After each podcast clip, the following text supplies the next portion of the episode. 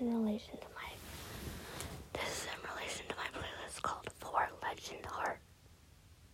Legend Heart, or as I used to know you before I left Soda Cat.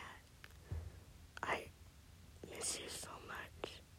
I never you never betrayed me.